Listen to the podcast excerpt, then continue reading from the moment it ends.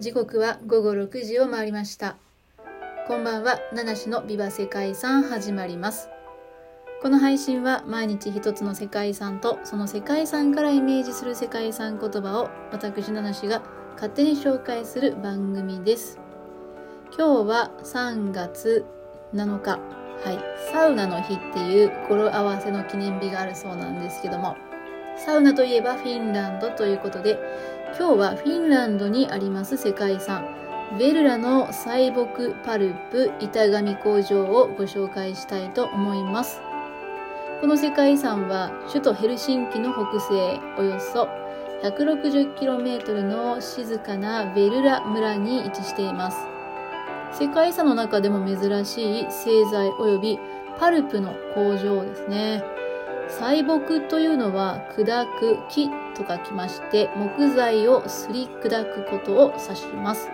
そして板紙ですね。板に紙というのは紙の中でも厚いものを指すそうで、ボール紙なんていうふうにも言うんですけれども、えー、パッケージなどに使用されることが多いあの紙ですね。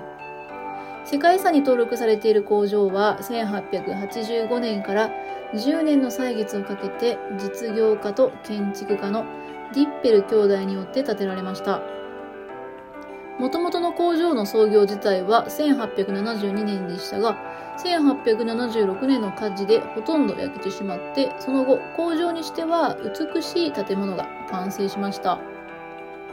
緑の水辺にレンガ造りの歴史的な建造物群が点在している様子は、一見すると、これが工場なのかなというふうにですね、工場とは思えくら思えないくらいですね、なんていうんですか、爽やかな雰囲気を持っております。建築には景観との調和を配慮したゴシックリバイバル様式が採用されたんですけども、基礎部分には当時発明されたばかりの鉄筋コンクリートが使用されるのなどですね、急速な近代化というのがここにも見られます。フィンランドは豊富な森林資源に恵まれた国で、林業と製材業はフィンランドの産業の発展に大きく貢献しました。そして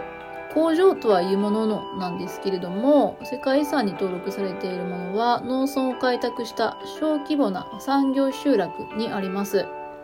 細木、板紙、製粉工場であったり、倉庫、乾燥プラント、消防施設、発電所、工場オーナー邸、労働者宅、コテージ、ボートハウス、クラブハウス、食堂、厩舎、庭園、そして戦死時代のロックアート遺跡なども世界遺産に含まれております。はい。この戦死時代のロックアートはですね、工場エリアの北端に残されているそうなんですけれども、えー、工場閉鎖後にこれは発見されたということだそうです。この世界遺産は一般観光客向けのガイドツアーも行われているそうで、工場だけではなくて、材木パルプ工場とか木材乾燥場なども、えー、見学できます。あ、えっと、メインの工場以外にも見れるっていうことですね。そしてロックアートも見学ルートに組み込まれているそうです。さてさて、えー、そんな本日ご紹介するベルラの細木パルプ板紙工場からイメージする世界遺産なんですけども、はい、世界遺産言葉は必要とされるです。必要とされるという世界遺産言葉としました。